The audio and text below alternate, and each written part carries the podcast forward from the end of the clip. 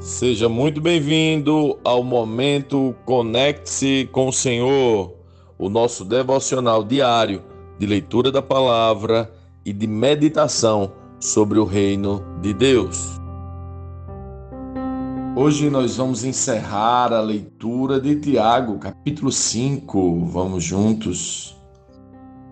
Prestem atenção, vocês que são ricos chorem e gemam de angústia por causa das desgraças que os esperam. Sua riqueza apodreceu e suas roupas finas são trapos comidos por traças. Seu ouro e sua prata estão corroídos. A mesma riqueza com a qual vocês contavam devorará sua carne como fogo. Esse tesouro corroído que vocês acumularam testemunhará contra vocês nos últimos dias. Por isso, ouçam os clamores dos que trabalharam em seus campos, cujo salário vocês retiveram de modo fraudulento. Sim, os clamores dos que fizeram a colheita em seus campos chegaram aos ouvidos do Senhor dos Exércitos.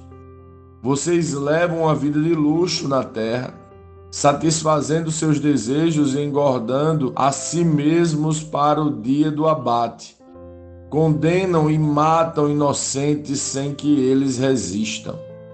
Por isso, irmãos, sejam pacientes enquanto esperam a volta do Senhor. Vejam como os lavradores esperam pacientemente as chuvas do outono e da primavera, com grande expectativa aguardam o amadurecimento de sua preciosa colheita. Sejam também pacientes, fortaleçam-se em seu coração, pois a vinda do Senhor está próxima. Irmãos, não se queixem uns dos outros para que não sejam julgados, pois, vejam, o juiz está à porta. Irmãos, tomem como exemplo de paciência no sofrimento os profetas que falaram em nome do Senhor. Consideramos felizes aqueles que permanecem firmes em meio à aflição. Vocês ouviram falar de Jó, um homem de muita perseverança. Sabem como no final o Senhor foi bondoso com ele, pois o Senhor é cheio de compaixão e misericórdia.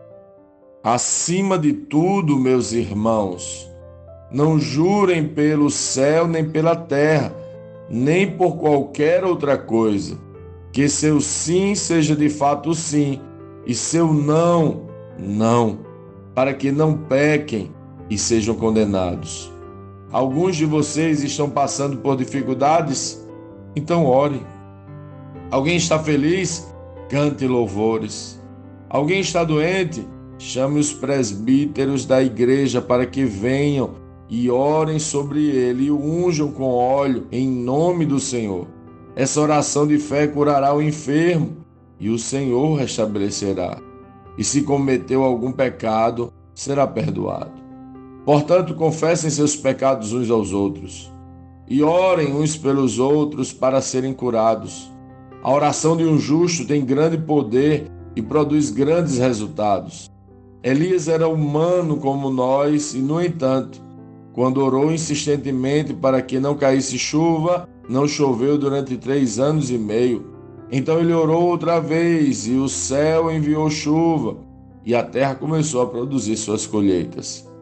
Meus irmãos, se algum de vocês se desviar da verdade e for trazido de volta, saibam que quem trouxer o pecador de volta de seu desvio o salvará da morte e trará perdão para muitos pecados. Lendo este capítulo de hoje, nós precisamos responder como Cristo lê esse texto, o que aprendemos nele e que aplicações práticas esse texto deve trazer para as nossas vidas. Que sensacional é esta carta de Tiago, aquele que era irmão de Jesus e que passou a ser o pastor da igreja em Jerusalém, foi chamado, segundo a tradição, de joelhos de camelo. Ele queria ficar tanto tempo nos pés do nosso irmão mais velho que seus joelhos teriam se deformado. Pense em uma pessoa que gostava do lugar secreto, que gostava de queimar ao Senhor. Mas veja também que em seus escritos, a fé dele, a vida cristã, não era uma vida cristã teórica, ou mesmo ele não tolerava apenas uma vida cristã teórica.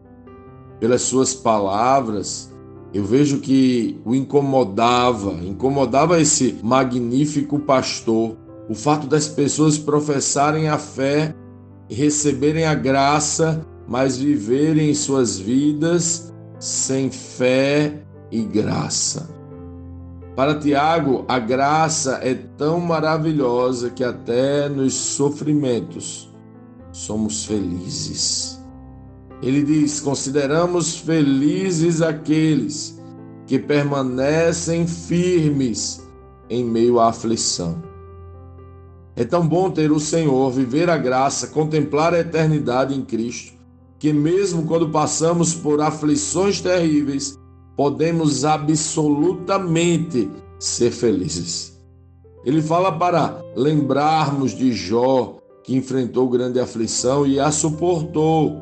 No final, viu a compaixão e a misericórdia. No nosso final também, os felizes encontrarão compaixão e misericórdia. É impactante ser feliz na esperança da eternidade. Por isso não devemos nos queixar. Ele diz, irmãos, tomem como exemplo de paciência no sofrimento os profetas que falaram em nome do Senhor. Se estivermos em necessidade, podemos pedir ao Senhor. Se estivermos felizes, cantem. Estiverem doentes, chamem os líderes da igreja, mas por favor, sejam pacientes e não reclamem. A eternidade está chegando. O Senhor está chegando. Segure mais um pouco. Suporte em alegria, pois o que nos espera é muito extraordinário. Sim, esta carta fala de responsabilidade, mas também fala de esperança. Quem foi alcançado por Cristo e por sua graça é feliz em meio a todo e qualquer sofrimento. Talvez você esteja em um momento assim. A palavra do Evangelho não mente para você e diz algo como: Ah, vai passar, ou Deus vai mudar essa situação. Antes ela diz: suportem alegria, porque o reino está chegando. Nossas expectativas são maravilhosas. Podemos contemplar a luz chegando do alto, o sonido da trombeta e a raiz do dia eterno brotando em nós. Vamos, irmãos, nos alegremos, mesmo diante de tormentos e perseguições. O nosso irmão mais velho está a caminho. Esse é o motivo da nossa felicidade e da nossa alegria. Como diz Tiago, sejam também pacientes, fortaleçam-se em seu coração pois a vinda do Senhor está próxima. Essa é a nossa grande alegria.